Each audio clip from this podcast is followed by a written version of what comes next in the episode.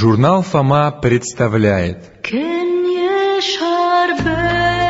Мир Библии Читая Библию, мы часто встречаем трудные и непонятные места. История трактовки таких мест порой насчитывает многие века и порождает большое количество версий. Разобраться в них мы попробуем вместе с передачей «Мир Библии» и ее ведущим Андреем Десницким, сотрудником Института перевода Библии. Однажды в Палестине Иисус встретил у колодца одну женщину. Об этом рассказывает Евангелие от Иоанна, 4 глава. Итак, приходит он в город Самарийский, называемый Сихарь, близ участка земли, данного Иаковом своему сыну Иосифу. Там был колодец Иаковлев. Иисус, утрудившись от пути, сел у колодезя. Было около шестого часа. Приходит женщина из Самарии почерпнуть воды. Иисус говорит ей, «Дай мне пить», ибо ученики его отлучились в город купить пищи. Женщина самарянская говорит ему, «Как ты, будучи иудей, просишь пить у меня, самарянки? Ибо иудеи с самарянами не сообщаются». Иисус сказал ей в ответ, «Если бы ты знала дар Божий, и кто говорит тебе, дай мне пить, то ты сама просила бы у него, и он дал бы тебе воду живую». Женщина говорит ему, «Господин, тебе и почерпнуть нечем, а колодец глубок. Откуда же у тебя вода живая? Неужели ты больше нашего отца Иакова, который дал нам этот колодец, и сам пил, и дети его, и скот его?» Иисус сказал ей в ответ, «Всякий, пьющий воду сию, вас жаждет опять, а кто будет пить воду, которую я дам ему, тот не будет жаждать вовек, но вода, которую я дам ему, сделается в нем источником воды, текущей в жизнь вечную». Женщина говорит ему, «Господин, дай мне этой воды, чтобы мне не иметь жажды и не приходить сюда черпать». Иисус говорит ей, «Пойди, позови мужа твоего и приди сюда». Женщина сказала в ответ, «У меня нет мужа». Иисус говорит ей, «Правду ты сказала, что нет у тебя мужа, ибо у тебя было пять мужей, и тот, которого ныне имеешь, не муж тебе. Это справедливо ты сказала». Женщина говорит ему, «Господи, я вижу, что ты пророк. Отцы наши поклонялись на этой горе, а вы говорите, что место, где должен поклоняться, находится в Иерусалиме. Иисус говорит ей, «Поверь мне, что наступает время, когда и не на горе сей, и не в Иерусалиме будете поклоняться Отцу. Вы не знаете, чему кланяетесь, а мы знаем, чему кланяемся, ибо спасение от иудеев. Но настанет время, и настало уже, когда истинные поклонники будут поклоняться Отцу в духе и истине, ибо таких поклонников Отец ищет себе. Бог есть Дух, и поклоняющиеся Ему должны поклоняться в духе и истине». Женщина говорит ему, Знаю, что придет Мессия, то есть Христос. Когда Он придет, то возвестит нам все. Иисус говорит ей, это я, который говорю с тобою. Удивительный диалог. Вообще Евангелие История самого великого в самом повседневном. Ну что можно представить себе более обыденного, более бытового, чем женщина, вышедшая к колодцу за водой? Сегодня у нас, конечно, есть водопровод, но в дальних деревнях и до сих пор так приходится таскать воду, причем по нескольку раз в день.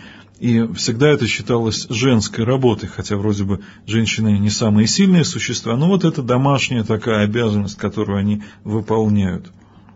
И для того, чтобы увидеть, как это самое великое воплощается в самом повседневном, стоит внимательно присмотреться к тексту. Ну, конечно, вот эти замечательные слова Христа о том, что поклоняться будут в духе и истине, о воде живой, которая потечет, их обычно люди хорошо знают, запоминают, они яркие. А вот эти мелкие бытовые детали, почему вообще такой странный разговор у колодца? У него ученики, которым он, казалось бы, мог это все сказать. Нет, он выбирает какую-то совершенно постороннюю женщину и разговаривает с ней.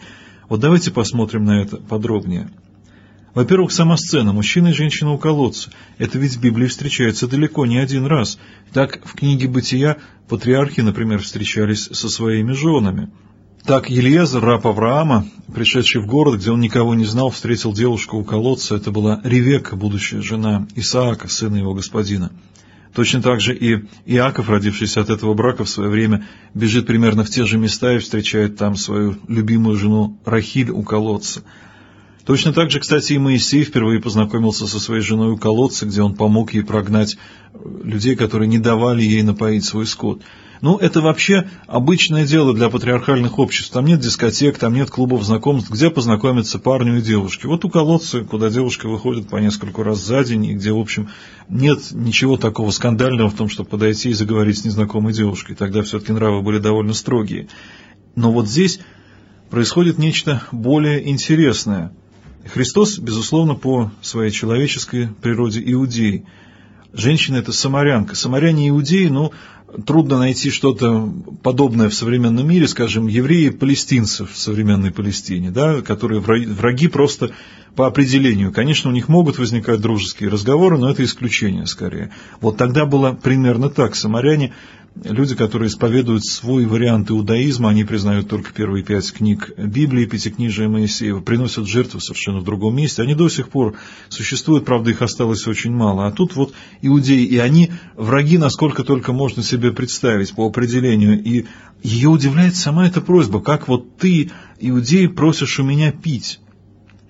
И, тем не менее, она готова с ним заговорить. Наверное, очень много было женщин, которые в этой ситуации прошли бы мимо. Ну вот, мало ли, бывает, приезжаешь в деревню, где никого не знаешь, там спрашиваешь, где тут э, колодец, там, у кого купить картошки. Просто люди не хотят с тобой разговаривать, даже при том, что нет никакой вражды. А тут вражда это есть. То есть, он, видимо, знал расположение этой женщины, предполагал, что она из тех, кто действительно может помни вот о всех этих э, условностях, помни о всех вот этих вот барьерах, может, тем не менее, через них перешагнуть, когда перед ней встает живой человек. А дальше у них разворачивается очень простой бытовой разговор. Он просит попить. Конечно, у него нет э, какого-то сосуда, бурдюка, ведра, которым он мог бы зачерпнуть из колодца. У нее есть, раз она пришла по поводу хотя обычно такой бурдюк вешали у колодца, ну, наверное, там жили такие люди прижимистые, они вот не хотели оставлять, чтобы никто не стащил, поэтому каждый приносил свой бурдюк, свое ведерко. И, э, значит, он просит у нее воспользоваться ее ведерком. И она понимает это все в совершенно таком бытовом плане. Э, и тогда он переводит разговор, когда чувствует с ее стороны некий ответ совершенно другое русло. И говорит, что ты можешь попросить меня, и я дам воду, которая будет живой. Живая вода для нас нечто из сказки, для них более конкретная вещь, потому что живая вода – это вода из источника, вода, которая сама течет. В колодце вода не совсем бывает свежей, особенно в Палестине, где э, по 8, по 9 месяцев не выпадает осадков, соответственно, вот та подземная вода или вода, тем более скопившаяся после дождей зимних, она уже успевает так слегка подпортится. А вот вода из горного источника, которая течет круглый год, которая всегда свежа, прохладная, это, конечно, самое замечательное. И тут он говорит ей, что из чрева потекут эти реки. То есть вообще не надо будет пить. Вот источник будет прямо в доме. Вот для нас это водопровод. Тогда в те времена это казалось чудом. Женщина, конечно, очень радуется. Ей приходится ходить к колодцу. С другой стороны, а смотрите, когда она это делает, около шестого часа дня, тогда день делился на 12 часов, начиная с восхода и до заката, то есть в самый полдень. Кто же в Палестине таскает воду в самый полдень? Это самое жаркое время дня, у колодца никого нет. А у этой женщины было пять мужей, и тот, кто у нее сейчас, ей не муж, ну не сложилась личная жизнь, бывает, но сколько пересудов, наверное, вызывала в ее селении вот такая ее особенность – ей просто приходилось приходить к колодцу в неурочное время. И вот та стена вражды, которая отделяла иудеев от самарян, может быть, отделяла ее от ее собственных единоплеменников, единоверцев, потому что, ну, считали ее такой неудачницей, может быть, распутной женщиной. Вот пять мужей у нее было, но это уж слишком, и сейчас живет не пойми с кем, он ей не муж. Может быть, чужой чей-то, может быть, она уже даже и не рискует его называть мужем. И она признает это сразу. Когда он ей об этом говорит, она соглашается, да, так и есть. И более того, она говорит, я вижу, что ты пророк. Наверное, многие из нас в такой ситуации стали бы оправдываться, говорить, ну, ну а что такого? Ну вот он мне не муж, но он там человек хороший, ну а, ну а что мне делать? Вот ну я же не виновата, вот что жизнь так сложилась. А она как-то готова сразу признать вот эту свою неполноту, эту свою какую-то необустроенность и сказать, да ладно-то, неважно, какой вот у меня там колодец, какую я воду таскаю, с кем я живу. Господи, ты пророк. Я встретила кого-то удивительного, и она задает сразу вопрос пророку. Но вот э, с какими вопросами у нас народ обращается к старцам, например, когда ездит в монастыри? На ком жениться, за кого замуж выходить, бросать работу ли, покупать ли дом, там, переезжать ли? Вот куча бытовых сложностей, проблем непонятно, очень много доводов за и против. Вот старец придет, разрешит все. А тут приходит пророк, она еще не называет его мессией, позднее назовет, примет это абсолютно безоговорочно, и она задает ему вопрос, который касается самой сути религии, вот тех самых раздоров между иудеями и самарянами. Они поклонялись в разных местах. Вот здесь, на горе Горизим, неподалеку, поклоняются самаряне, а в Иерусалиме поклоняются иудеи. Каждый утверждает, что именно там и надо. В самарянской версии Пятикнижия даже упоминается вот конкретно горя Горизим, та, на которой они приносят жертвы и по сей день. И вот это ее на самом деле и занимает, потому что пришел пророк – Пришел не гадатель, не предсказатель, не футуролог, не консультант по финансовым и семейным вопросам. Пришел пророк, и нужно понять самое главное. Вот разреши этот спор. Я хочу знать, как поклоняться Богу. Для меня именно это и нужно. И тогда он ей отвечает, Бог есть Дух, и поклоняться Ему нужно в Духе и истине. То есть не так важно где. И настанет время, когда это произойдет везде с приходом Мессии. Он постепенно раскрывает ей эту истину. Он не приходит к ней с готовой проповедью, он начинает с простого «дай мне пить». Разговаривать как-то надо начать вот с такого простого жеста.